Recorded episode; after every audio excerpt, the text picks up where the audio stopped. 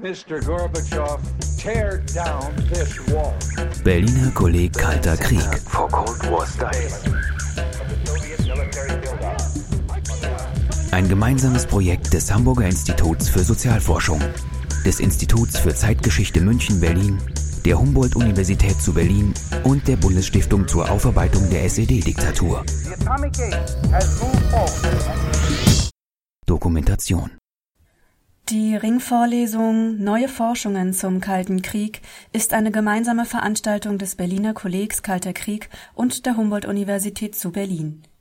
Den dritten Vortrag im Rahmen dieser Vorlesungsreihe hielt am 19. November 2015 Agnes Bresselau von Bressensdorf, wissenschaftliche Mitarbeiterin am Institut für Zeitgeschichte in München.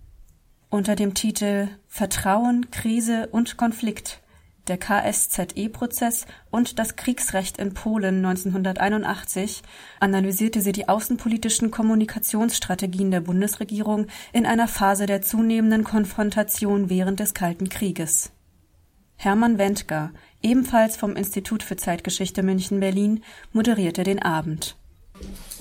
Ja, meine Damen und Herren, ich begrüße Sie ganz herzlich zu ähm, unserem heutigen Vortrag im Rahmen der Ringvorlesung Neue Forschungen zum Kalten Krieg.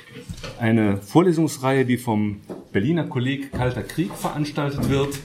Ähm, das Berliner Kolleg Kalter Krieg wird getragen von vier Einrichtungen, ähm, dem Hamburger Institut für Sozialforschung, dem Institut für Zeitgeschichte München-Berlin, der Humboldt-Universität äh, und ähm, der Stiftung zur Aufarbeitung der SED-Diktatur. Mein Name ist Hermann Wendker. Ich leite die Abteilung Berlin des Instituts für Zeitgeschichte äh, München-Berlin, bin also hier in Berlin präsent. Und ich freue mich sehr, heute Abend Ihnen eine Kollegin von mir vorzustellen, ähm, Frau Dr. Agnes von Bressensdorf, die ebenfalls Mitarbeiterin des Instituts für Zeitgeschichte ist, allerdings in München. Ähm, Frau von Bressensdorf hat neuere und neueste Geschichte, alte Geschichte, Politikwissenschaft äh, an der Universität Augsburg studiert und dieses Studium im Jahr 2009 mit dem Magister abgeschlossen. Daran schloss sie dann ein Promotionsprojekt an zu dem Thema Frieden durch Kommunikation, die Entspannungspolitik Hans-Dietrich Genschers im Zweiten Kalten Krieg, also von 1979 bis 1982, 83.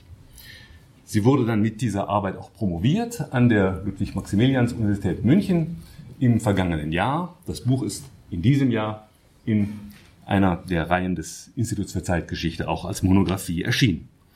Seither befasst sie sich nun mit einem Projekt zum globalen Flüchtlingsregime im Mittleren Orient seit den späten 70er Jahren. Dreht sie da vor allem um die, das, die Flüchtlingsproblematik, die im Zuge des Afghanistan-Konflikts ähm, nach 1979 entstanden ist. Ähm, und sie untersucht da Konzepte, Akteure und Praktiken. Jetzt aber kehren wir zurück zu dem Thema der Distillation und ich freue mich sehr auf Ihren Vortrag, Frau von Bressensdorf, zu dem Thema Vertrauen, Krise und Konflikt, der KSZE-Prozess und das Kriegsrecht in Polen 1981. Bitte schön. Vielen Dank für die Worte. Zunächst möchte ich mich auch bei den Organisatoren der Veranstaltung bedanken, allen voran Bettina Greiner, dass ich hier in Berlin zum eben genannten Thema Vertrauen, Krise und Konflikt der KSZE-Prozess und das Kriegsrecht in Polen 1981 sprechen darf. Beginnen möchte ich mit einem Zitat aus dem Magazin der Süddeutschen Zeitung vom 21. August diesen Jahres. Darin heißt es, ich höre immer wieder, wie schwer es ist, alle gemeinsam an einen Tisch zu bekommen. Natürlich ist es eine beschwerliche Prozedur, aber immer noch besser als diplomatische Funkstille. Wenn man Einfluss auf die andere Seite nehmen will, muss man mit ihr reden. Und zwar ohne Voraussetzungen. Für mich war in den 70er Jahren die deutsche Entspannungspolitik und die KSZE-Konferenz der Weg zur Entkrampfung des Ost-West-Verhältnisses und schließlich zur deutschen Einheit. Wenn wir gesagt hätten, erst muss Deutschland vereinigt werden, dann können wir miteinander reden, dann würden wir heute noch auf beides warten. Diese Aussage stammt, Sie werden es bereits vermuten, vom ehemaligen Bundesaußenminister Hans-Dietrich Genscher. Damit appellierte er an die Bundesregierung, trotz oder gerade wegen der Ukraine-Krise den Dialog mit Moskau wieder aufzunehmen und gemeinsam nach Möglichkeiten der Deeskalation zu suchen. Auch wenn dieser Appell zunächst der aktuellen weltpolitischen Lage des Jahres 2015 geschuldet ist, die gänzlich anderen Rahmenbedingungen unterliegt wie der Kalte Krieg, so verweist er doch zugleich auf eine Grundfrage internationaler Politik. Wie kann verloren gegangenes Vertrauen wiederhergestellt, wie eine außenpolitische Krise beigelegt, wie ein kriegerischer Konflikt entschärft werden? Diesen Fragen möchte ich heute gemeinsam mit Ihnen am Beispiel des KSZE-Prozesses und des 1981 in Polen verhängten Kriegsrechts nachgehen. In einem ersten Schritt soll es deshalb zunächst um eine terminologische Einordnung des Vertrauensbegriffs als Parameter internationaler Politik und seine Bedeutung für den Anfang der 70er Jahre eingeleiteten KSZE-Prozess gehen. In einem zweiten Schritt, dem Hauptteil des heutigen Vortrags, rückt mit dem sogenannten Zweiten Kalten Krieg die schwerste weltpolitische Krise vor dem Ende des Ost-West-Konflikts in den Blick. Vor dem Hintergrund der Verhängung des Kriegsrechts in Polen im Dezember 1981 steht die Frage im Vordergrund, ob und wenn ja wie verloren, verloren gegangenes Vertrauen in eine weltpolitisch hochexplosiven Phase wiederhergestellt werden konnte und welche Rolle hierbei der KSZE-Prozess spielte. Damit eng verbunden ist die Frage nach der Deeskalationskompetenz einer internationalen Institution einerseits und individueller Akteure andererseits angesichts der bündnispolitischen und ideologischen Zwänge des bipolaren Systemkonflikts. Ohne die Ebene der Supermächte zu vernachlässigen, liegt der Schwerpunkt hierbei auf der Rolle Hans-Dietrich Genschers, der nicht durch Zufall vom ehemaligen Bundespräsident Richard von Weizsäcker einst als personifizierte vertrauensbildende Maßnahme apostrophiert wurde und wesentlichen Anteil an der Fortsetzung des KSZE-Prozesses hatte. Ausgehend davon wird anschließend in einem dritten Schritt der Frage nachgegangen, welche Erkenntnisse sich aus der polnischen Krise und dem KSZE-Prozess ziehen lassen für die grundlegende Frage nach Vertrauensbildung und Konfliktregulierung im Kalten Krieg. Der Begriff des Vertrauens und des Misstrauens avanciert in den letzten Jahren vermehrt zum Gegenstand historischer Forschung, die sich zunehmend auch emotionsgeschichtlichen Ansätzen geöffnet hat. Trotz unterschiedlicher Herangehensweisen, die hier nicht im Einzelnen behandelt werden können, steht außer Frage, dass Vertrauen stets interaktiv und interpersonal ist. Mit anderen Worten, Vertrauen entsteht oder geht verloren durch soziale Kommunikationsprozesse zwischen Individuen, Gesellschaften, Staaten. Eine Vertrauenskrise ist mithin stets eine Beziehungskrise. Für die Analyse außenpolitischer Zusammenhänge ist die Einsicht konstitutiv, dass Vertrauen und Misstrauen eng mit dem Begriff der Sicherheit bzw. Unsicherheit verknüpft sind. Gerade angesichts der existenziellen Bedrohungsszenarien, die den Kalten Krieg prägten, lösten mangelndes Wissen und mangelnde Sicherheit darüber, wie sich die politischen Akteure des Ostblocks in dieser oder jener Situation verhalten würden, im Westen starke Emotionen wie Angst, Unsicherheit und eben Misstrauen aus. Und natürlich auch umgekehrt aus Sicht des Ostens gegenüber dem Westen. Vertrauensbildung hängt folglich mit dem vermehrten Austausch von idealerweise kontrollierbaren Informationen zur Reduzierung von Missverständnissen und Fehlwahrnehmungen zusammen. Bei der Beschäftigung mit Vertrauen als Ressource internationaler Politik sind stets, wie etwa Reinhold Kreis herausgearbeitet hat, drei Ebenen zu differenzieren. Erstens die individuelle Dimension. Politische und außenpolitische Beziehungen sind ohne die persönlichen Nahverhältnisse ihrer Protagonisten die miteinander diskutieren und verhandeln, einander beobachten, einschätzen und bewerten, nicht vorstellbar.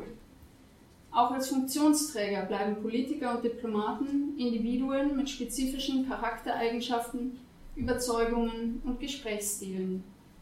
Ob Politiker miteinander können oder nicht, macht einen Unterschied. Nicht nur mit Blick auf Ergebnisse, sondern auch auf Entscheidungswege und die Strategien der Umsetzung von Politik. Zweitens die kollektive Dimension. Staatliches Handeln in der internationalen Arena, beispielsweise in Bündnissen oder Kriegen, können kollektive Gefühle der Sicherheit oder der Bedrohung auslösen. die sich dann als Vertrauen oder Misstrauen gegenüber der eigenen Regierung oder den Politikern anderer Staaten niederschlagen. Als Schlagwort seien hier beispielsweise die Nachrüstungsdebatte und die Entstehung der Friedensbewegungen genannt. Drittens die institutionelle Dimension, verstanden als die Erwartung in die Zuverlässigkeit von internationalen Institutionen und Systemen wie etwa den Vereinten Nationen, die Kooperationsmechanismen der Europäischen Gemeinschaft oder die Instrumente der Konfliktaustragung und Begrenzung im Rahmen der Konferenz für Sicherheit und Zusammenarbeit in Europa. Die KSZE war eine 1972 einberufene, multilateral und blockübergreifend angelegte Konferenz, die unter Beteiligung neutraler und nicht paktgebundener Staaten, insgesamt 33 europäische Staaten sowie die USA und Kanada, ähm, mit einschloss. Sie ging auf verschiedene Initiativen der 50er Jahre zurück, die erst unter den Bedingungen der Detente zwischen Ost und West sowie der neuen Ostpolitik der Regierung Brandt erste Früchte tragen konnte. Am 1. August 1975 verabschiedeten die Teilnehmer mit der Schlussakte von Helsinki ein gemeinsames Abschlussdokument, das drei Abschnitte, sogenannte Körbe, umfasste. Korb 1 enthielt einen Prinzipienkatalog, der künftig als Richtschnur für die zwischenstaatlichen Beziehungen dienen sollte. Zu diesen Verhaltensregeln zählten unter anderem die Achtung der territorialen Integrität anderer Staaten, die Unverletzlichkeit der Grenzen, die Enthaltung von der Androhung und Anwendung von Gewalt, die Nichteinmischung in innere Angelegenheiten anderer Staaten, die Achtung der Menschenrechte sowie das Selbstbestimmungsrecht der Völker.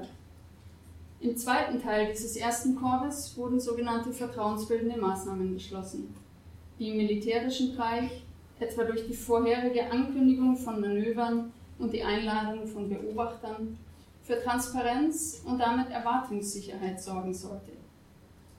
Während in COP2 verschiedenste Maßnahmen zur Verbesserung der wirtschaftlichen, technischen und umweltpolitischen Zusammenarbeit beschlossen wurden, enthielt der dritte Korb Vereinbarungen über verbesserten Informationsaustausch zwischen Ost und West kulturelle Kontakte und konkrete humanitäre Erleichterungen, zielte mithin auf die gesellschaftliche und individuelle Ebene. Ein langfristig bedeutsames Spezifikum der KSZE war die Vereinbarung, nach zwei Jahren zu einem Nachfolgetreffen zusammenzukommen, um die bisherige Umsetzung der Helsinki-Beschlüsse zu überprüfen und einen Fahrplan für die kommenden Jahre zu entwickeln.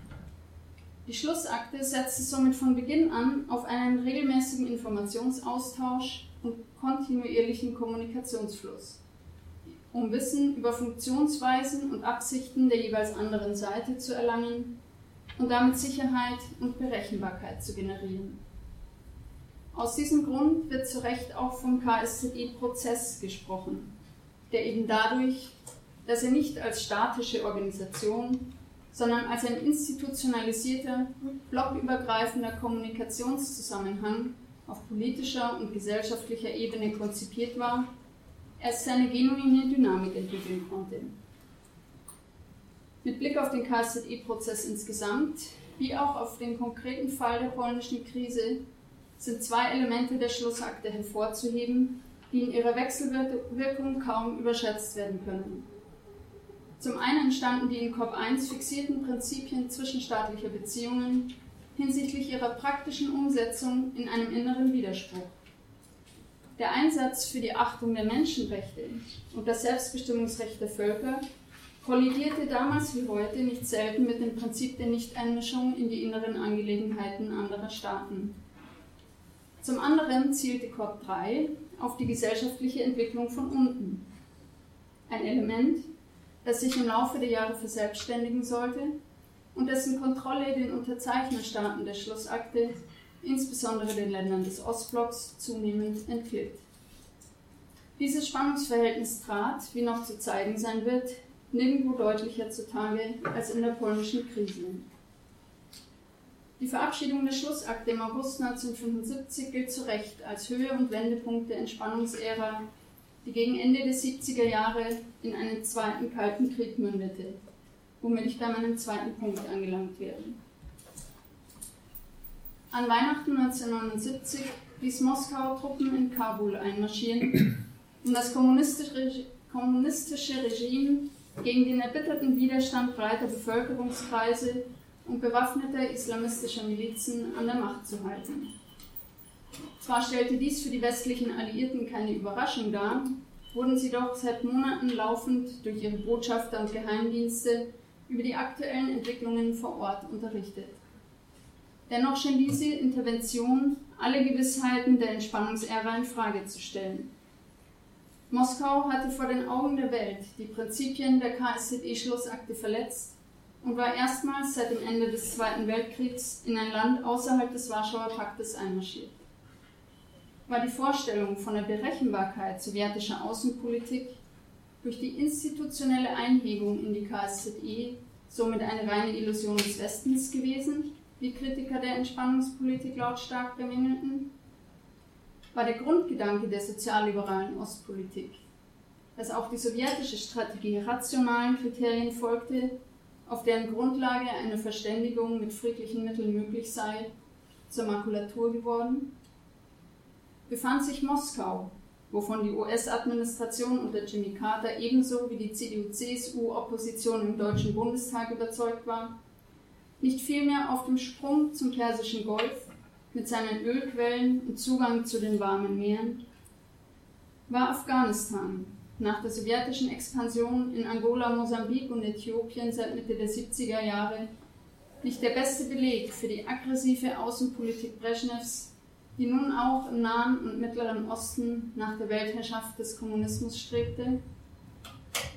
Diese Debatte über die Motive und Ziele des Kremls wurde insbesondere in der Bundesrepublik überlagert und verstärkt durch die hitzigen Auseinandersetzungen um die sowjetische Aufrüstung mit atomaren Mittelstreckenraketen und den NATO-Doppelbeschluss, der eine westliche Nachrüstung vorsah, sollte bis 1983 keine Verhandlungslösung mit Moskau erreicht worden sein. In diese aufgeladene Atmosphäre, in der die Zeitungen nahezu täglich neue Kriegsszenarien zwischen Ost und West perhorreszierten, platzte im Juli 1980 die Nachricht, dass in Polen Arbeiter auf die Straße gegangen seien, um eine bessere wirtschaftliche und soziale Versorgung sowie größere politische Freiheiten zu fordern.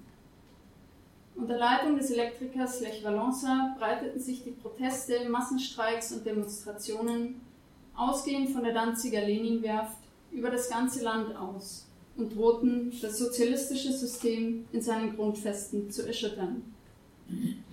Um eine gewaltsame Niederschlagung und eine Eskalation der Lage zu vermeiden, sah sich die polnische Regierung unter Edward Gierek schließlich genötigt, vermittelt durch die katholische Kirche Gespräche mit Valence aufzunehmen und unterzeichnete am 31. August 1980 das berühmte Danziger Abkommen. Darin erklärte Gierek die Zulassung freier Gewerkschaften für rechtens und garantierte ein allgemeines Streikrecht, was im September zur Gründung der unabhängigen und sich selbst verwaltenden Gewerkschaft Solidarność führte. Auf welch wackeligen Grund das Danziger Abkommen stand, zeigten die nächsten Monate, die von einem Wechsel an relativer Ruhe und sich akut zuspitzenden Spannungshöhepunkten stand, die stets die Gefahr einer gewaltsamen Eskalation in sich bargen. Beide Seiten, die polnische Regierung ebenso wie die Solidarność, waren sich bewusst, dass sie dabei stets auf einem schmalen Grat balancierten.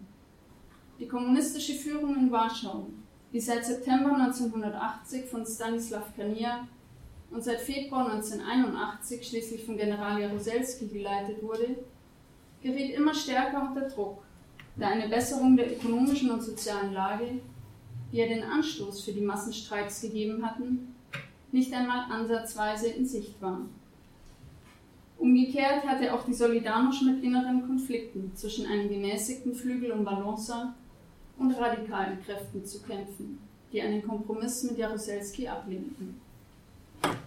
Dies erforderte Valonsa schließlich ultimativ zur Mitarbeit in einer sogenannten Front der nationalen Verständigung auf. Als die Solidarność dies nach einer internen Abstimmung ablehnte, rief Jaruzelski am 13. Dezember 1981 den Ausnahmezustand aus. Alle öffentlichen Versammlungen wurden untersagt, die Tätigkeit der Gewerkschaften und Studentenorganisationen suspendiert und eine nächtliche Ausgangssperre verhängt. Jaruzelski bezichtigte die Solidarność, für die wirtschaftliche Katastrophe Polens verantwortlich zu sein und erklärte, der Ausnahmezustand diene der ökonomischen Erneuerung Polens, die bei weiteren Streiks nicht durchführbar sei. In Polen herrschte nun Kriegsrecht und das Epizentrum des Zweiten Kalten Krieges hatte sich vom weit entfernten Kabul mitten ins Herz Europas verschoben. Wie nun ging der Westen, allen voran die Bundesrepublik, mit diesen Entwicklungen um? Am 9. September 1980 hatten in Madrid die Vorbereitungen für die zweite KSZE-Nachfolgekonferenz begonnen, die von Anfang an unter dem Eindruck der Polenkrise stand. In den vergangenen Monaten hatten die westlichen Alliierten intensiv darüber diskutiert, wie Madrid zu einem Erfolg geführt werden könnte. Schließlich hatte bereits die sowjetische Invasion in Afghanistan den Sinn und Zweck einer solchen Konferenz nachhaltig in Frage gestellt. Mit Beginn der Massenproteste in Polen stieg deshalb gerade auch in Bonn die Sorge vor einem Scheitern der Madrider Verhandlungen. Denn damit hätte die bundesdeutsche Entspannungspolitik ihren wichtigsten Motor verloren. Alle Beteiligten standen somit vor einer doppelten Herausforderung. Zum einen mit Hilfe der KSZE eine Eskalation der polnischen Krise zu verhindern und zum anderen Polen nicht zum Todesstoß für den KSZE-Prozess selbst werden zu lassen. Eine Aufzeichnung des Auswärtigen Amts vom 5. September 1980 beschreibt die Sicht der Bundesregierung auf eben diese Wechselwirkungen zwischen den Entwicklungen in Polen und der KSZE-Schlussakte. Der Entspannungsprozess, so heißt es, habe Rahmenbedingungen geschaffen, die zum ersten Mal seit dem Ende des Zweiten Weltkriegs die Chance von demokratischen Reformen in Osteuropa eröffnet hätten und Ansatzpunkte für eine pluralistische Entwicklung erkennen ließen. Die sozialliberale Vertragspolitik habe bei der polnischen Völkerung das Feindbild Deutschland unglaubhaft gemacht, verschiedene Gesprächsebenen eingeführt und durch ökonomische Zusammenarbeit die Möglichkeit geschaffen, Polen im Krisenfall schnell beispringen zu können. Die Bedeutung der Schlussakte als Zitat Katalysator für die Hoffnungen der Menschen in Europa habe sich bestätigt. Diese bedeutende Errungenschaft für den Westen müsse daher um jeden Preis aufrechterhalten werden.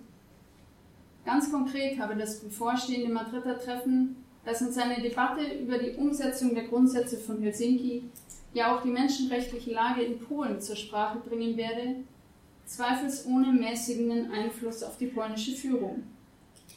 Diese Wirkung entfalle, wenn die KSZE unterbrochen werde. Das Auswärtige Amt sprach der KSZE also eine Schutzfunktion für die Solidarność vor gewaltsamen Übergriffen durch die polnischen Sicherheitskräfte zu. Die operativen Schlussfolgerungen für die deutsche Politik formulierte Staatssekretär van Well folgendermaßen: Zitat. Alle KSZE-Teilnehmerstaaten schreiben dem Entspannungsprozess auch die Funktion der Beherrschung und Kontrolle von Krisen zu. Diese Haltung muss sich auch und gerade im Zusammenhang mit den Vorgängen in Polen bewähren. Während unsere Öffentlichkeit diese Vorgänge mit großer innerer Anteilnahme verfolgt, übt die Bundesregierung strenge politische Zurückhaltung und befürwortet gleichzeitig mit anderen auf entsprechenden polnischen Wunsch im Rahmen der beiderseitigen Möglichkeiten eine verstärkte wirtschaftliche Zusammenarbeit. Wir sind der Auffassung, dass das, was in Polen vorgeht, Sache der Polen selbst ist und entsprechend dem Grundsatz der Nichteinmischung in die inneren Angelegenheiten anderer Staaten auch bleiben muss. Zitat Ende. Obwohl die Bundesregierung die Liberalisierungs- und Demokratisierungsbestrebungen innerhalb der polnischen Gesellschaft befürwortete, setzte sie also auf einen klar intergouvernementalen Kurs, um dem Vorwurf der Einmischung zu entgehen und stattdessen durch eine Strategie politischer Zurückhaltung und wirtschaftlicher Unterstützung zur Deeskalation der Lage beizutragen. Denn, so das Argument, nur wer de facto die Macht in Händen halte, könne auch Reformen einleiten und damit friedliche politische und gesellschaftliche Veränderungsprozesse bewirken. Direkte Gespräche mit der inzwischen im Untergrund agierenden Solidarność lehnten Schmidt wie Genscher, SPD wie FDP deshalb ab. Genau hier setzte die Kritik der westlichen Verbündeten wie auch der CDU-CSU-Opposition an. Insbesondere die Amerikaner, aber auch die Franzosen forderten eine direkte politische und finanzielle Unterstützung der Solidarność. Eine Forderung, der sich die sozialliberale Bundesregierung konsequent verweigerte. Hintergrund dieser Strategie war eine eklatante Fehleinschätzung der Bundesregierung und Genschers persönlich. Er gestand dem polnischen Regime die Fähigkeit zu, sich selbst zu reformieren. So heißt es in einer Stellungnahme des Auswärtigen Amts vom Januar 1982, es könne, Zitat, kein Zweifel bestehen, dass zumindest der europäische Westen bei seiner Zielvorstellung für die Lösung der Polenfrage heute vom Fortbestand der sozialistischen Gesellschaftsordnung in Polen sowie der Zugehörigkeit des Landes zum Warschauer Pakt ausgehen muss. Angestrebt wird nicht eine Revolutionierung im tatsächlichen Machtbereich der Sowjetunion, sondern die Ermöglichung einer Evolution, die den legitimen Anliegen der Bevölkerung Rechnung trägt und ständig wiederkehrende Stabilisierungen vermeidet. Es geht der westlichen Polenpolitik anders ausgedrückt nicht um ein Herausbrechen Polens aus dem tatsächlichen sowjetischen Machtbereich, weil dies nach Lage der Dinge unmöglich ist, sondern um die Erhaltung der wesentlichen Elemente der polnischen Erneuerung, die die vorgegebenen politischen Rahmenbedingungen nicht sprengen. Zitat Ende.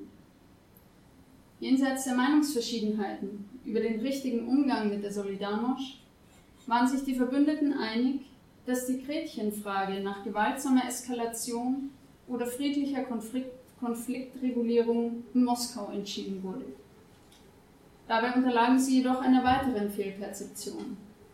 Sie gingen davon aus, dass der Kreml, wenn er die Machtfrage gestellt sehe, in Polen einmarschieren werde.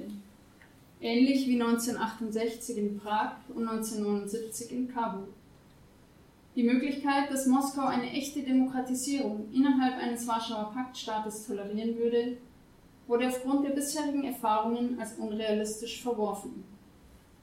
Moskau aber verweigerte Jaruzelski nicht zuletzt aus Sorge vor westlichen Wirtschaftssanktionen die militärische Unterstützung und legte die so langgültige Brezhnev-Doktrin im Herbst 1981 vom Westen unbemerkt ad acta.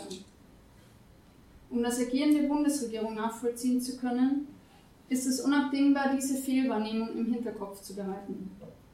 Vorrangiges Ziel blieb eine sowjetische Intervention und damit die gefürchtete militärische Eskalation zu verhindern. Zugespitzt formuliert hatte in der vom Auswärtigen Amt konzipierten Entspannungspolitik, die einem dezidiert realistischen Anspruch folgte, die Friedenssicherung in Europa Vorrang vor dem Freiheitsstreben des polnischen Volkes. Insofern war es folgerichtig, wenn Außenminister Genscher umso intensiver das Gespräch mit Moskau und Warschau suchte, je dramatischer sich die Lage zuspitzte, womit er sich dem Misstrauen der Verbündeten und dem Vorwurf mangelnder Bündnistreue aussetzte. In zahllosen Gesprächen mit den sowjetischen Machthabern betonte er, dass sich alle Teilnehmerstaaten der KSZE zur Einhaltung der Schlussakte verpflichtet hätten. Solange sich Brezhnev an diese Vereinbarungen halte und von einer militärischen Intervention absehe, werde auch die Bundesregierung von einer offenen Unterstützung der polnischen Oppositionsbewegung Abstand nehmen, so das Argument.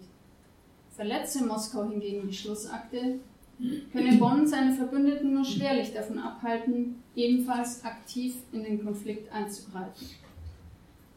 Mit seinem Werben um die Fortsetzung des Dialogs und der KSZE als Instrument friedlicher Konfliktregulierung rannte Genscher in Warschau offene Türen ein. Anders als die oftmals sehr konfrontativen Verhandlungen mit den sowjetischen Diplomaten waren die Gespräche mit der polnischen Führung stets von einem konstruktiven Gesprächsklima gekennzeichnet, in dem beide Seiten ihren Willen zur Weiterführung des KSZE-Prozesses betonten und auf permanenten Informationsaustausch drängten, um möglicherweise auftretende Missverständnisse von vornherein auszuräumen.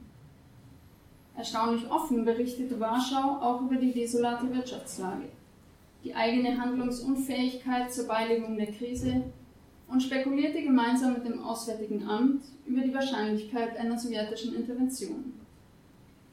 Dies war nicht zuletzt der Tatsache geschuldet, dass Warschau in Bonn zu Recht seinen wichtigsten Fürsprecher im Kreise der westlichen Verbündeten erkannte und die ökonomisch starke Bundesrepublik zudem der bei weitem größte Gläubiger Polens war.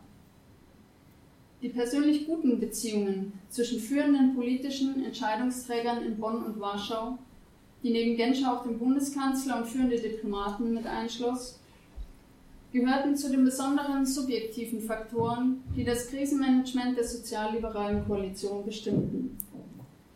Das verbindende Element deutsch-polnischer Interessen bildete aufgrund der gemeinsamen geostrategischen und sicherheitspolitischen Lage an der Nahtstelle zwischen den Blöcken das Bemühen um Stabilität und Frieden in Europa.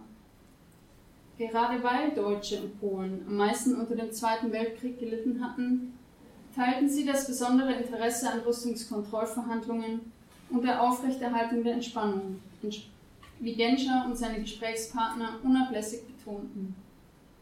Anders als bisher führte die Vergegenwärtigung der Erinnerung an die historischen Belastungen der bilateralen Beziehungen nicht zu einer öffentlichkeitswirksamen Täter-Opfer-Diskussion, sondern entwickelte sich unter dem Signum des Friedens zu einem Katalysator gemeinsamer Interessen. Dieses konstruktive Gesprächsklima sollte sich allerdings mit dem Bonner Koalitionswechsel von 82 nachhaltig eintrüben, als mit dem Amtsantritt der CDU-geführten Bundesregierung geradezu reflexartig die sprichwörtliche, im kollektiven Gedächtnis der Polen tief verankerte Angst vor den Deutschen, also die Sorge vor einem neuen deutschen Revanchismus, wieder auflebte. Jenseits dieses Klimasturzes in den persönlichen Beziehungen war Warschau auch deshalb an der Fortsetzung der Konferenz interessiert, weil Polen neben der Bundesrepublik bislang am meisten vom KSZE-Prozess profitiert hatte. Zwar hatte Helsinki nicht die erhoffte völkerrechtliche Anerkennung der Oder-Neiße-Linie gebracht, doch mit der Zustimmung zu den Prinzipien der Unverletzlichkeit der Grenzen und dem Gewaltverbot hatten die Teilnehmerstaaten dem Sicherheitsbedürfnis Polens gegenüber Deutschland und der Sowjetunion Rechnung getragen. In Warschau wurde die Schlussakte daher als Ersatzfriedensvertrag zur Bestätigung des nach dem Ende des Zweiten Weltkriegs geschaffenen territorialen Status quo in Europa wahrgenommen. Und auch der außenwirtschaftspolitische Handlungsspielraum Polens hatte sich durch die KSZE erheblich vergrößert. Warschau und Bonn hatten deshalb über die unmittelbare Krisenbewältigung hinaus beide ein langfristiges Interesse an der Intensivierung des KSZE-Prozesses.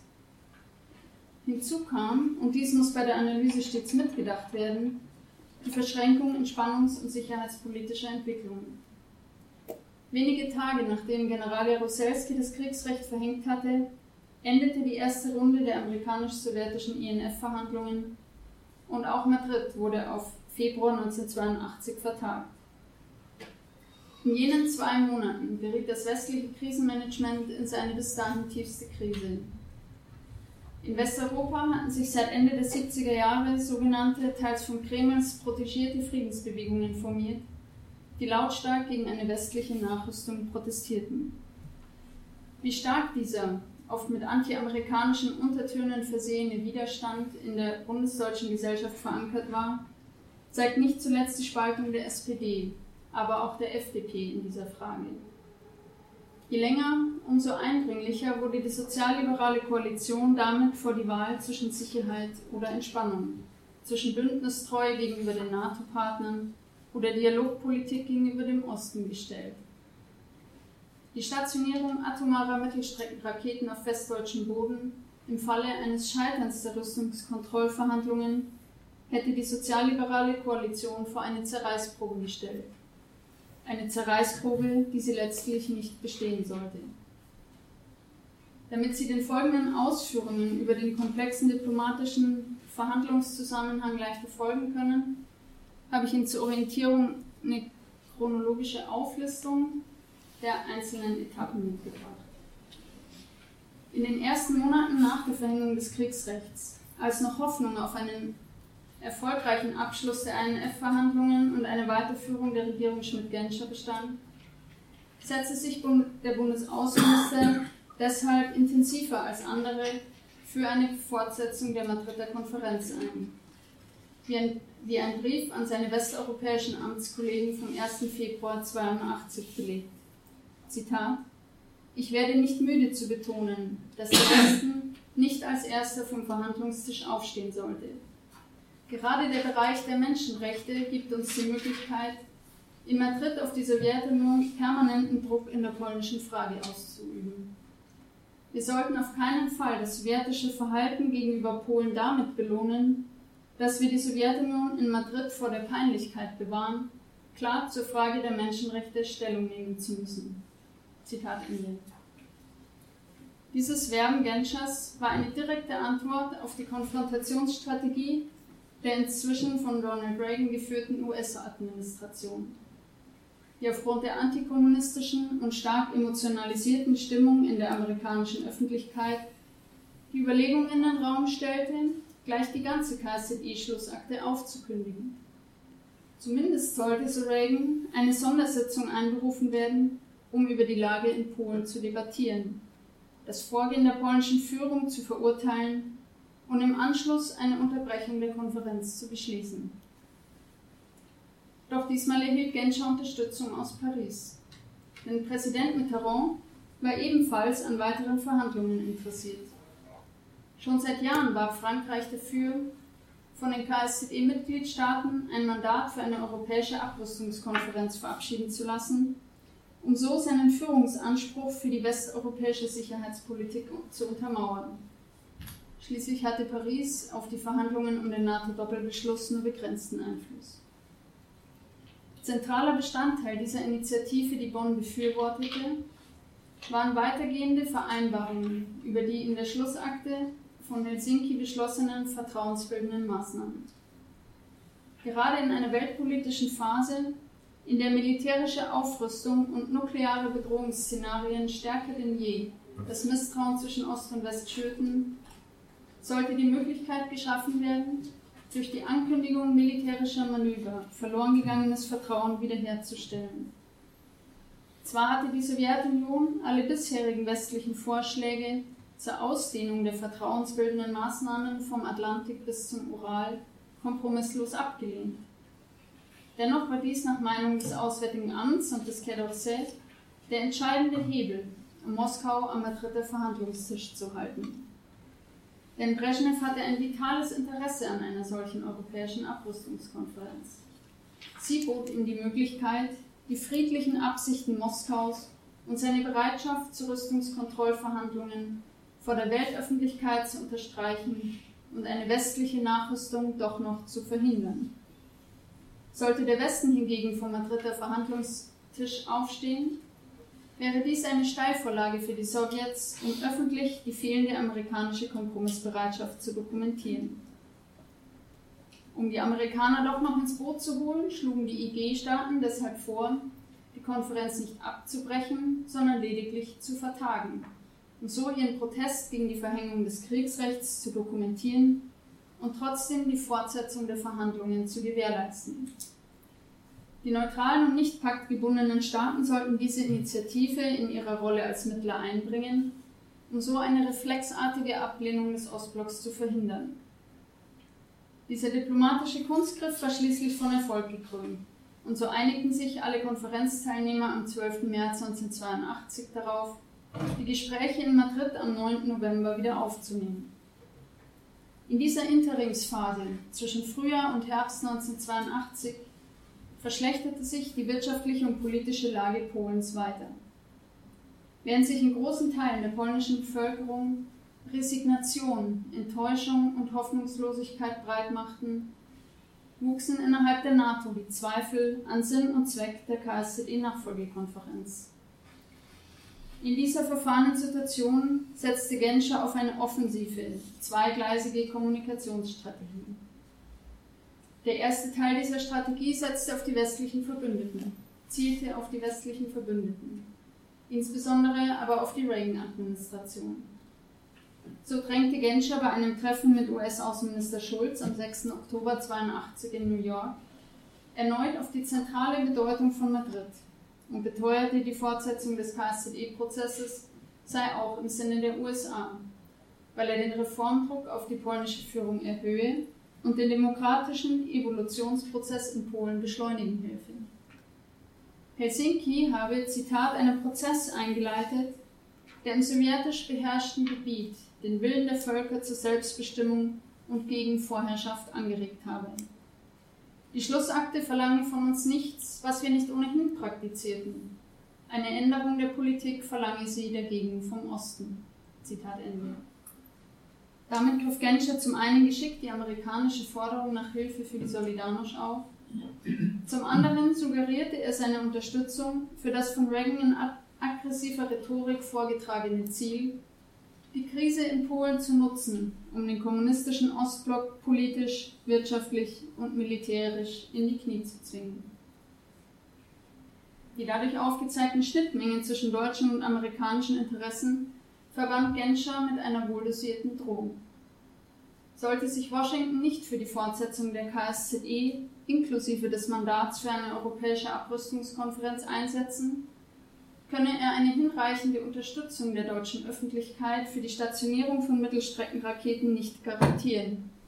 Mit anderen Worten, wenn Reagan anders als im NATO-Doppelbeschluss vereinbart, keinen echten Verhandlungswillen erkennen lasse, sehe die Bundesregierung keine Verpflichtung mehr, ihre Existenz durch die konsequente Umsetzung der Raketenstationierung zu gefährden. Im Pokerspiel um den KZE-Prozess wurde der NATO-Doppelbeschluss so zur Trumpfkarte, um Washington in Madrid auf Kurs zu halten. Der zweite Teil in Genschers Strategie richtete sich gen Osten. Anders als in Washington ließ Genscher in seinen Gesprächen mit dem sowjetischen Außenminister Gromyko das Selbstbestimmungsrecht des Volkes und die Schutzfunktion der Schlussakte für die Solidarność unerwähnt. Stattdessen argumentierte er, dass positive Fortschritte in Polen die Wahrscheinlichkeit deutlich erhöhen würden, in Madrid zu einem substanziellen Abschlussdokument zu kommen. Bei einer Zuspitzung der polnischen Krise werde es für ihn sehr schwer, Washington für die Fortsetzung der KSZE und das Mandat für eine europäische Abrüstungskonferenz zu gewinnen. In der Tat war letzteres für Moskau unverzichtbar, um die Nachrüstung der NATO zu stoppen die die Sowjetunion in erhebliche wirtschaftliche Schwierigkeiten bringen konnte. Madrid bot die Gelegenheit, den westlichen Friedensbewegungen das ernsthafte Interesse Brezhnevs an Rüstungskontrollverhandlungen zu demonstrieren und einen Keil zwischen Reagan und seine westeuropäischen Partner zu treiben. Im Frühsommer 1982 befand sich die KSZE dahin in einer paradoxen Situation. Die USA konnten Madrid nicht abbrechen, um die Implementierung des NATO-Doppelbeschlusses nicht zu gefährden.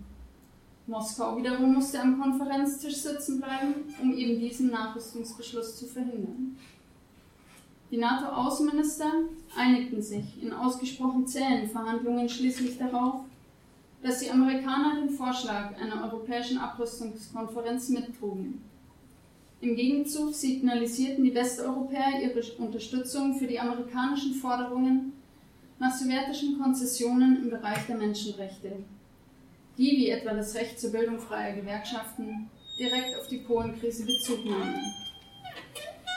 Bei der Wiederaufnahme der Konferenz am 9. November 1982 konnte die Atlantische Allianz in Madrid eindrucksvoll ihre Geschlossenheit unter Beweis stellen. Die Trumpfkarte des Auswärtigen Amts und seiner europäischen Partner begann zu stechen wenngleich das Spiel noch nicht entschieden war. Ein Kompromisspapier der neutralen und nicht paktgebundenen Staaten sowie ein amerikanisch-sowjetischer Deal ebneten schließlich den Weg aus der Sackgasse. US-Delegationsleiter Kampelmann forderte die Freilassung einiger prominenter Dissidenten und versprach im Gegensatz die Zustimmung Washingtons zum KSZE-Schlussdokument von Madrid. Ein weiteres wichtiges Signal der Kooperationsbereitschaft setzte der polnische Regierungschef Jaruzelski, als er Ende Juli 1983 das Kriegsrecht aufhob. Das KSZE-Abschlussdokument, das die Außenminister der Teilnehmerstaaten am 8. September 1983 unterzeichneten, enthielt das von den Westeuropäern so vehement geforderte Mandat für eine Konferenz über Vertrauensbildung und Abrüstung in Europa, die KVAI, deren Vorbereitungen bereits Ende Oktober begannen. Angesichts der bevorstehenden Umsetzung des NATO-Doppelbeschlusses und der damit einhergehenden sicherheitspolitischen Eiszeit zwischen Ost und West war es für den Entspannungsprozess umso entscheidender, dass mit der KVAI ein multilaterales, blockübergreifendes Kommunikationsforum fortbestand. Im Januar 1984, rund acht Wochen nachdem die ersten amerikanischen nuklearen Mittelstreckenraketen auf bundesdeutschem Territorium stationiert wurden, eröffneten die Außenminister der KSZE-Teilnehmerstaaten in Stockholm die Konferenz über Vertrauensbildung und Abrüstung in Europa und setzten ihren blockübergreifenden Dialog fort. Damit komme ich zu meinem dritten und letzten Punkt. Welche Erkenntnisse lassen sich aus der polnischen Krise und dem KSZE-Prozess ziehen für die grundlegende Frage nach Vertrauensbildung und Konfliktregulierung im Kalten Krieg? Insgesamt, so meine ich, lassen sich vier Schlussfolgerungen ziehen, die ich gerne mit Ihnen diskutieren möchte. Erstens zeigte sich in der polnischen Krise das ganze Spannungsverhältnis, das in der KSZE-Schlussakte selbst angelegt war. Einerseits diente sie den Streikenden als Berufungsgrundlage und Legitimationsgrundlage und hatte eine gesellschaftliche Liberalisierungsbewegung in Gang gesetzt, die an den Grundfesten des sozialistischen Systems rüttelte und sich langfristig nicht aufhalten ließ. Die viel zitierte Schutzfunktion für die Solidarność konnte andererseits nichts daran ändern, dass General Jaruzelski das Kriegsrecht verhängte, die Grundrechte einschränkte und die Gewerkschaft erneut verbot. Dieses Spannungsverhältnis zwischen gesellschaftlicher und diplomatischer Ebene brachte die Bundesregierung in ein veritables Dilemma. Vor die Wahl zwischen Freiheit und Frieden gestellt, entschied sie sich mit ihrer Strategie politischer Zurückhaltung und wirtschaftlicher Stabilisierung für Letzteres. Für die unmittelbare Entschärfung der Polenkrise als potenziellen Sprengsatz für die Ost-West-Beziehungen maßgeblich blieb damit die zwischenstaatliche Ebene. Zweitens zeigen die Polenkrise und das Ringen um eine Fortsetzung der KSZE die Verschränkung von Entspannungs- und Sicherheitspolitik. Um die Rüstungskontrollverhandlungen zu gefährden und eine Implementierung des NATO-Doppelbeschlusses doch noch abwenden zu können, setzte Genscher auf eine Strategie der Kommunikation, womit er das Misstrauen der Verbündeten auf sich zog. Gleichzeitig wurde der NATO-Doppelbeschluss zum entscheidenden Hebel, um Washington und Moskau in Madrid am Verhandlungstisch zu halten. Drittens wurden die Handlungsspielräume und Grenzen der Bundesrepublik und ihrer Protagonisten deutlich. Außenminister Genscher trug maßgeblich dazu bei, dass der KSZE-Prozess fortgesetzt wurde. Gleichwohl konnte sein Engagement nichts daran ändern, dass die Supermächte letztlich die entscheidenden Akteure blieben, um Madrid zu einem erfolgreichen Abschluss zu bringen. Auch der Blick auf die deutsch-polnischen Gespräche zeigt, dass für einen kurzen historischen Moment persönliches Vertrauen zwischen den politischen Funktionsträgern zu einem konstruktiven Miteinander über die Grenzen des eisernen Vorhangs hinweg möglich war. Mit den sich verhärtenden Fronten in der Nachrüstungsdebatte aber griff auch hier die Logik des Systemkonflikts und schloss das Fenster einer deutsch-polnischen Interessengemeinschaft. Viertens gelang es mit dem erfolgreichen Abschluss des Madrider Nachfolgetreffens nicht nur, den KSZE-Prozess am Leben zu halten, sondern auch das Mandat für eine europäische Abrüstungskonferenz zu verabschieden. Mit ihrer blockübergreifenden multilateralen Infrastruktur boten KSZE und KVAE Washington und Moskau die Möglichkeit, ohne internationalen Prestigeverlust am Verhandlungstisch zusammenzukommen, ihre rüstungspolitische Sprachlosigkeit zu überwinden und den Dialog gerade in der Hochphase des Zweiten Kalten Krieges weiterzuführen. Der KSZE-Prozess wirkte somit als antizyklisches Kommunikationsinstrument, das in Krisenzeiten deeskalierende Wirkung und unter veränderten Rahmenbedingungen in der Ära Gorbatschow erneut dynamisierende Wirkung entfalten konnte. Krisenmanagement, Konfliktregulierung und Vertrauensbildung in den internationalen Beziehungen, so lässt sich damit abschließend festhalten, benötigt damals wie heute vor allem eines, Kommunikation. Dankeschön.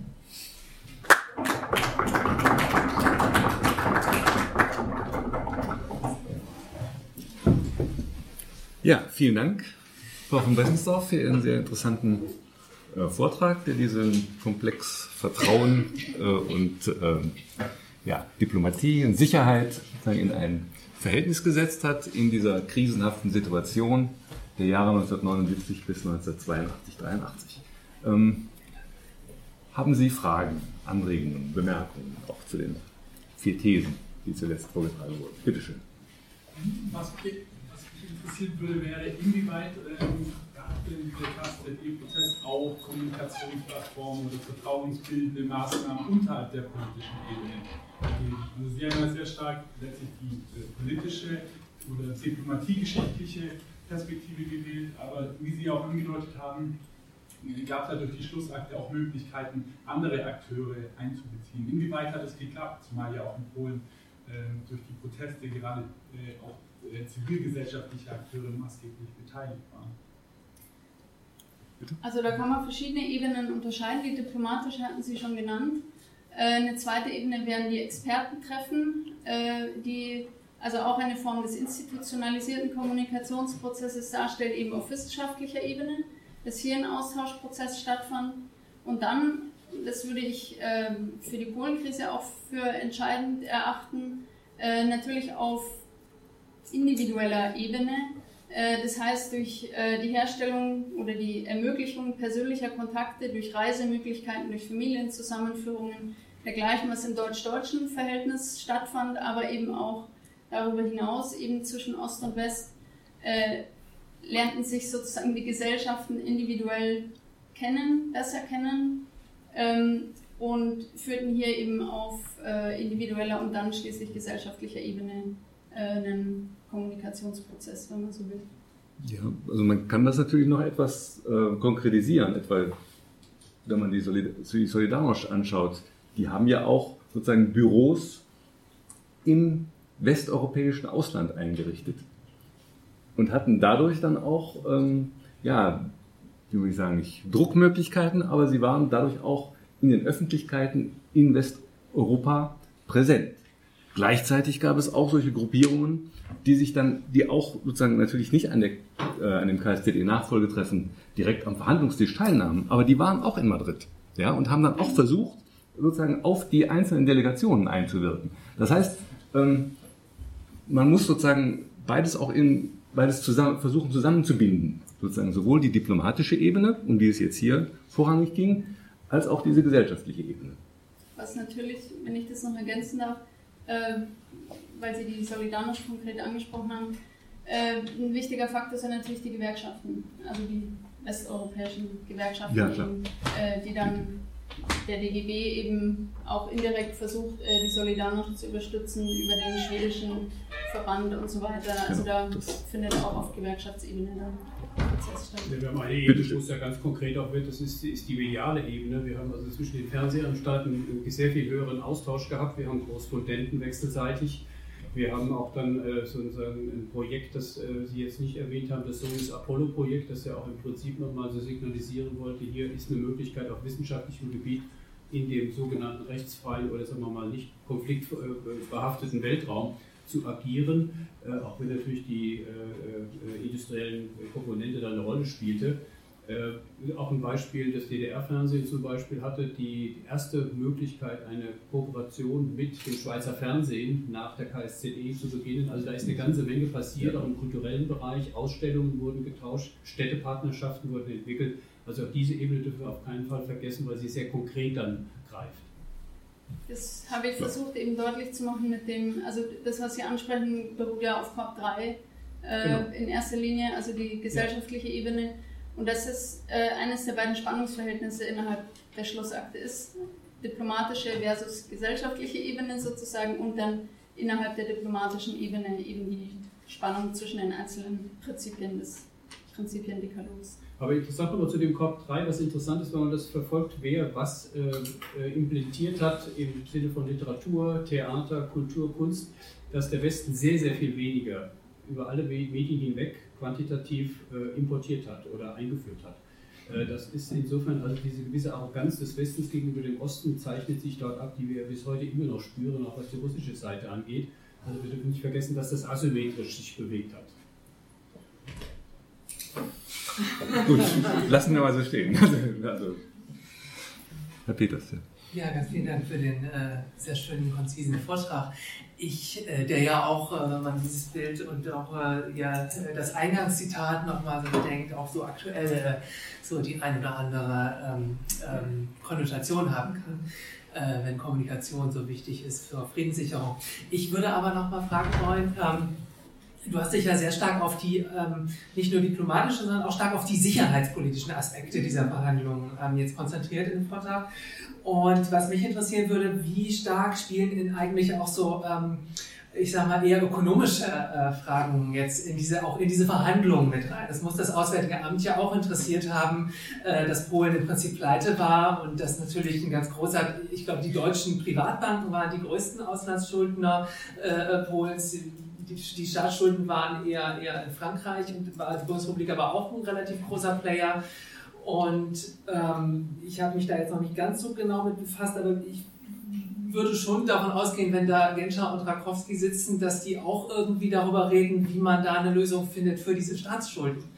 Denn die Polen überlegen ganz klar, äh, 82 lohnt das überhaupt noch, das alles hier äh, zu begleichen. Äh, wir haben sowieso keine Chance mehr, unsere, äh, also es geht um Staatsschulden im kapitalistischen westlichen Ausland natürlich. Ähm, wir haben keine Chance, jemals unsere, diese Devisen zu erwirtschaften wieder. Ähm, lassen wir es. Oder lassen wir es nicht? Das sind so die Fragen, die Sie sich stellen. Und äh, da könnte, es, könnte, ich mir eben vorstellen, dass, dass, äh, dass auch Herr Ramkowski oder andere dann natürlich auch versuchen, wenn sie mit Genscher da äh, sitzen, auch darüber so, so ein paar Erkundigungen einziehen. Äh, kann man dazu was sagen, auch aus der Perspektive? Wundert mich nicht, dass die Frage von dir kommt.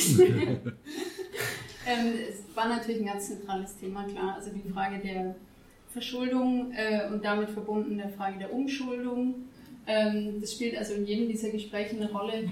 Äh, und zwar sowohl zwischen äh, Auswärtigen Amt äh, und Warschau, als auch zwischen Bundeskanzleramt und Warschau und natürlich dann zwischen Bonn und seinen Verbündeten. Weil sich eben weil Bonn derart äh, stark wirtschaftliche Unterstützung für Polen gewährleistet, muss es sich natürlich dann dem Vorwurf aussetzen, da ein kommunistisches Regime an der Macht zu halten, das schon lange in sich zusammengestürzt wäre, wenn es Bonn nicht gäbe. Und äh, das führt dann auch dazu, dass im, im, Frühjahr 82 eben die Umschuldungsverhandlungen erstmal in der Schwebe gehalten werden.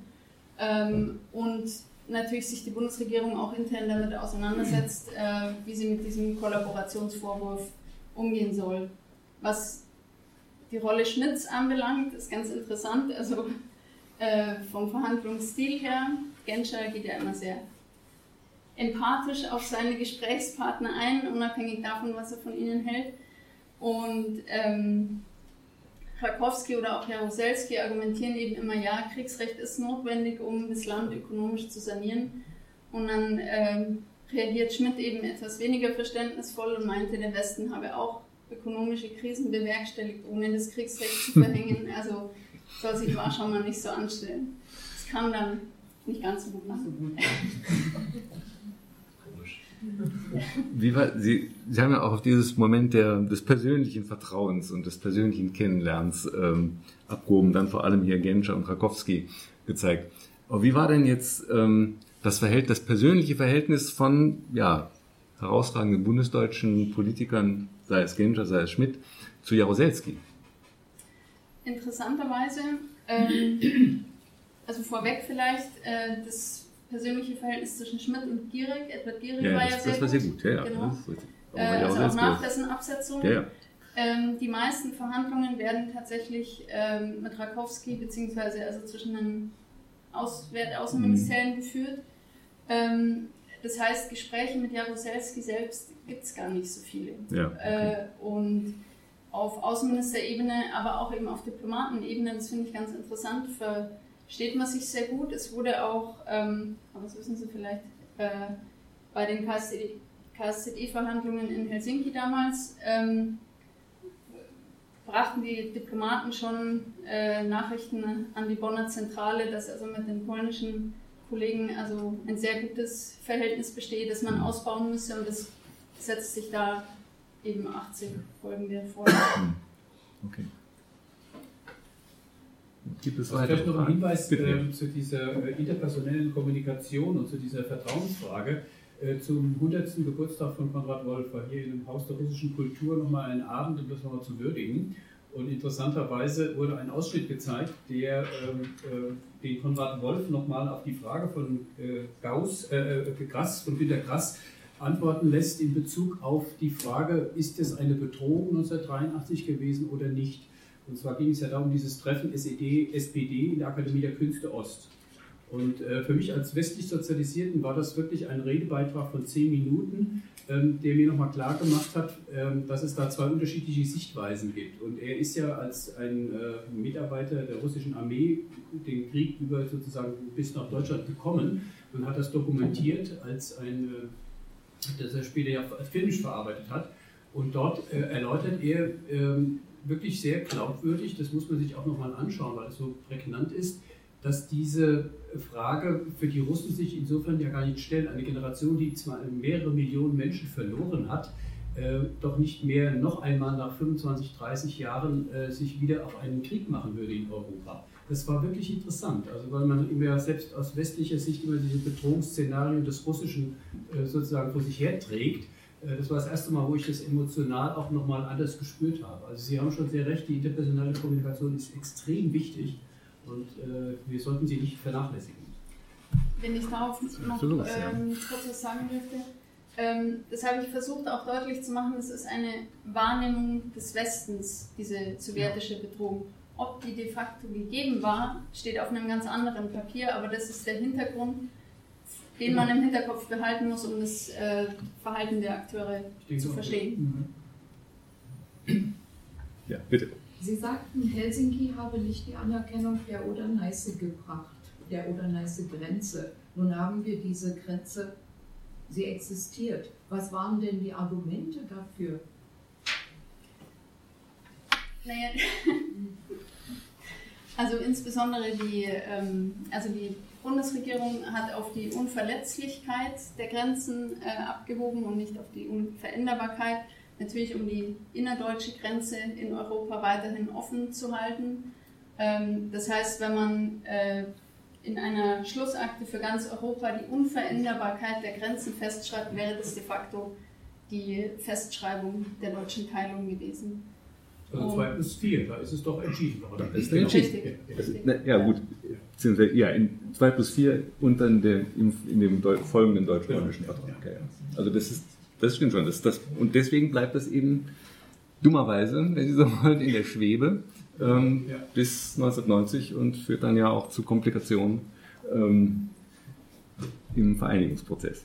Das ist auch nicht zuletzt ein Grund dafür, dass äh, in Polen sozusagen die, diese reflexartige Angst vor den Deutschen wiederkehrt, als die CDU-CSU an die Macht kommt, die eben diese Oder-Neiße-Grenze nach wie vor nicht anerkennt. Und da eben äh, Sorge Sorge wieder auflegt. Bitte. Vielleicht kann man noch mal was versuchen auf die heutige Zeit.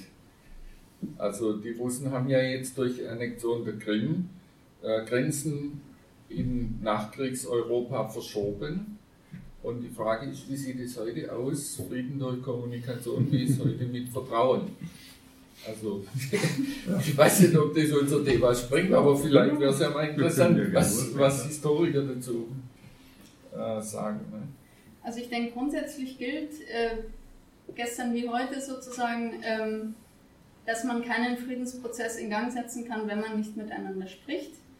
Ähm, und deshalb ist es natürlich wichtig, die Kommunikationshürden nicht zu hoch anzusetzen. Das heißt, damit eng verbunden ist die Frage nach Prestige, Prestigeverlust. Das wird meines Erachtens in der internationalen Politik meistens zu wenig beachtet.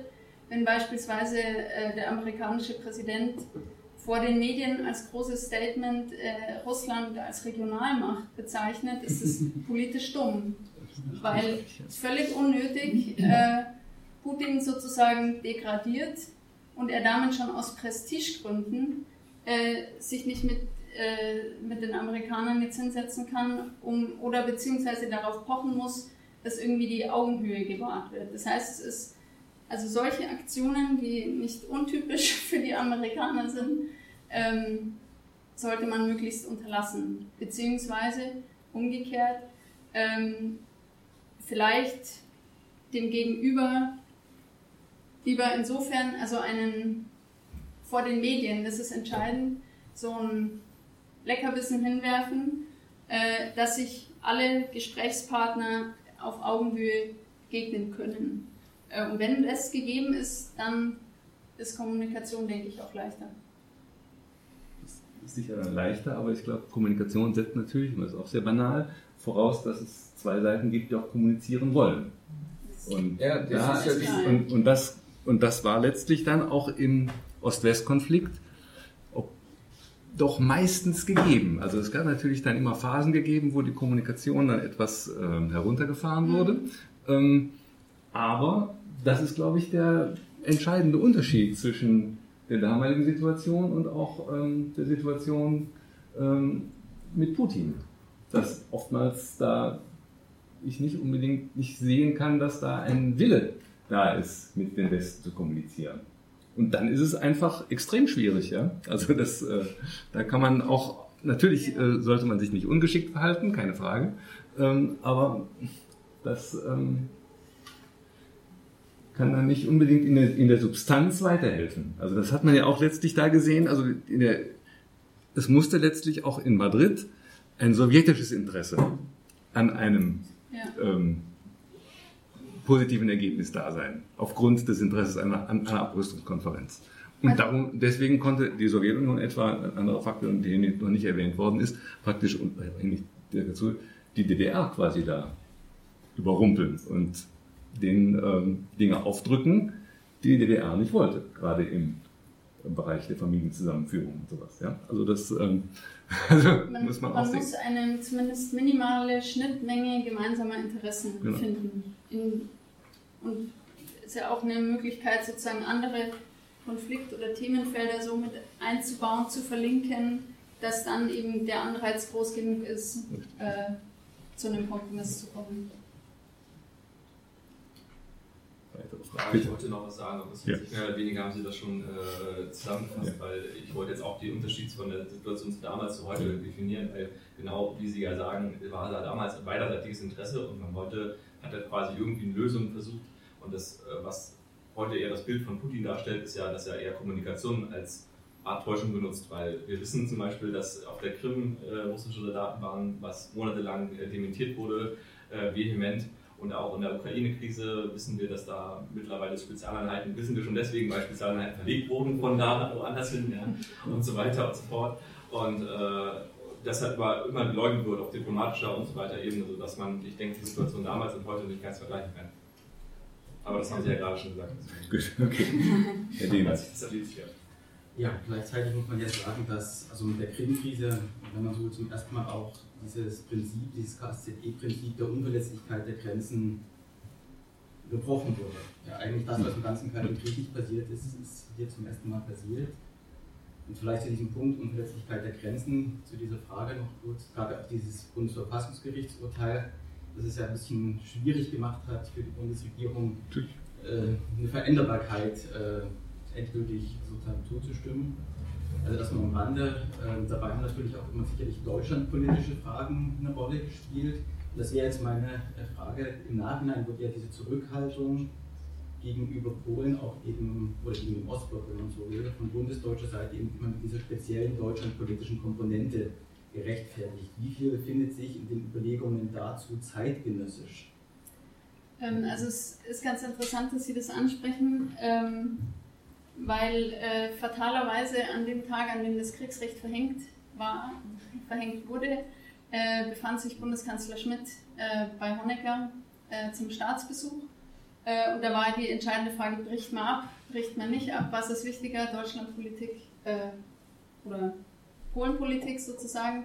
Schmidt entscheidet sich zu bleiben, ähm, hält eine fatale Pressekonferenz, indem er eben sagt, ja, Honecker ist genauso erschüttert wie ich, dass dies nun notwendig war äh, und ist anschließend nur noch mit innenpolitischer Schadensbegrenzung äh, beschäftigt, während Genscher zum großen Krisenmanager aufsteigt. Ähm, insofern, natürlich ist die deutschlandpolitische Komponente immer äh, Teil des außenpolitischen Handelns der Bundesregierung, insbesondere wenn es gegen Osten geht. Also das ist ständig präsent. Aber Sie haben, äh, also man hat auch gerade erzählt, ähm, dass ja Russland letztendlich mit dem Eingreifen oder dem Besetzen der Krim die Unveränderlichkeit der, der Grenzen ähm, das erste Mal gebrochen hat. Aber in dem Ding steht ja auch, äh, das Einmischen in fremde Staaten zu unterlassen. Das hat Russland ja zum Beispiel mit Hinsicht auf Georgien schon viel früher gebrochen. Indem es quasi, also, äh, also, oh, ich finde der Name immer. Äh, As Aserbaidschan? Nee. nee. Usbekistan? Das meinen nee, die, die, die, die Nordregion die Abkhazien. von Abkhazien, genau.